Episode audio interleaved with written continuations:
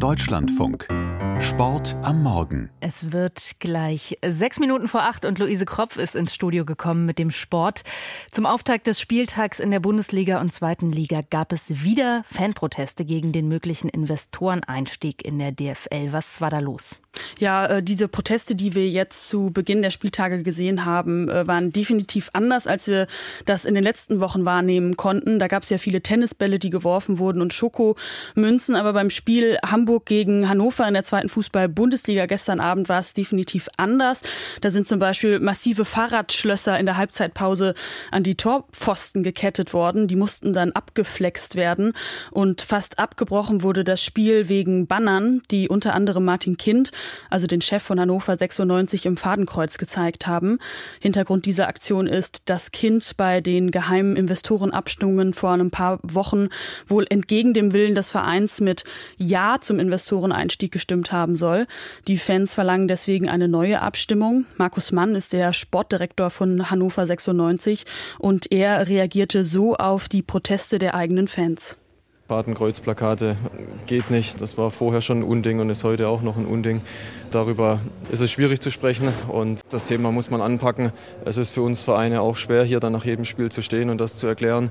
Ich glaube schon, dass die DFL dran ist, sich jetzt auch zu Wort zu melden und Lösungen zu suchen, weil uns sind da auch in gewisser Weise die Hände gebunden und es fällt uns auch schwer, nach jedem Spiel das zu erklären. Ja, in den Hintergrund rückte natürlich das Sportliche an diesem Abend, dabei ist das definitiv erwähnenswert, denn Hannover hat in einem spektakulären Spiel 4 zu 3 gegen Hamburg äh, gewonnen und Proteste gab es auch beim Abendspiel in der Bundesliga. Bundesliga zwischen Dortmund und Freiburg. Das Spiel hat Dortmund 3 zu 0 gewonnen und bester Mann auf dem Platz war Geburtstagskind Niklas Füllkrug, der ist gestern 31 Jahre geworden. Christian Schulze berichtet.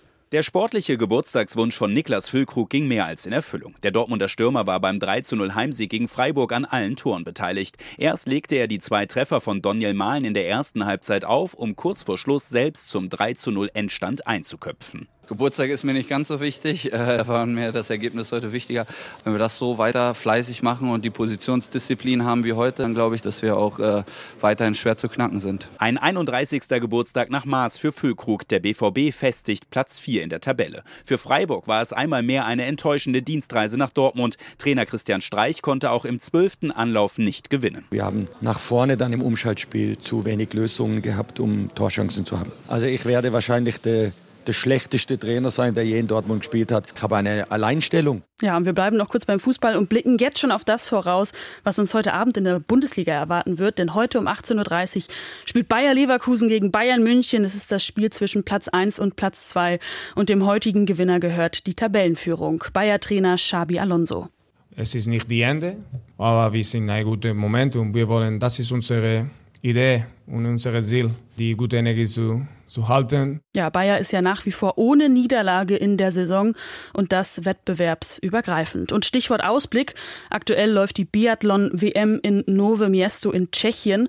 Heute mit dem Sprint der Männer über 10 Kilometer. Eine deutsche Medaillenhoffnung ist Benedikt Doll, wenn er denn wieder seine maximale Leistung abrufen kann. André Siems. Eigentlich wäre er der große Geheimtipp für eine Medaille gewesen, Benedikt Doll. Bis Anfang Januar lief es bei ihm. Doll räumte so richtig ab, holte zwei Siege, den Sprint von Lenzerheide in der Schweiz und er schnappte sich auch Platz 1 über die 10 Kilometer in Oberhof. Doch dann kam der Knick.